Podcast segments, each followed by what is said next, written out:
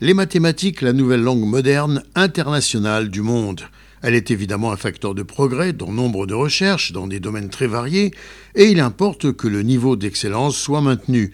Les mathématiques n'ont toutefois pas la réponse à toutes les problématiques de notre humanité, et il serait bon que les sciences sociales ne soient pas négligées comme c'est malheureusement le cas actuellement dans les universités concernées, notamment à Jérusalem, dont les budgets ne sont pas à la hauteur des défis proposés. Les systèmes de valeurs éthiques sont donc à repenser pour répondre à de nouvelles menaces, de voir nos sociétés se disloquer, de même que la préoccupation du respect de l'environnement, la faune et la flore, d'autres éléments indispensables du progrès et du maintien de la vie qui appellent à plus d'attention en Israël et sur notre planète. En attendant, l'équipe nationale israélienne de mathématiques entraînée à l'université de Tel Aviv a remporté une médaille d'argent et deux médailles de bronze aux Olympiades européennes de mathématiques pour filles. En raison de la pandémie du corona, la compétition qui devait avoir lieu cette année aux Pays-Bas s'est déroulée sur une plateforme virtuelle du 15 au 21 avril avec la participation de 53 pays.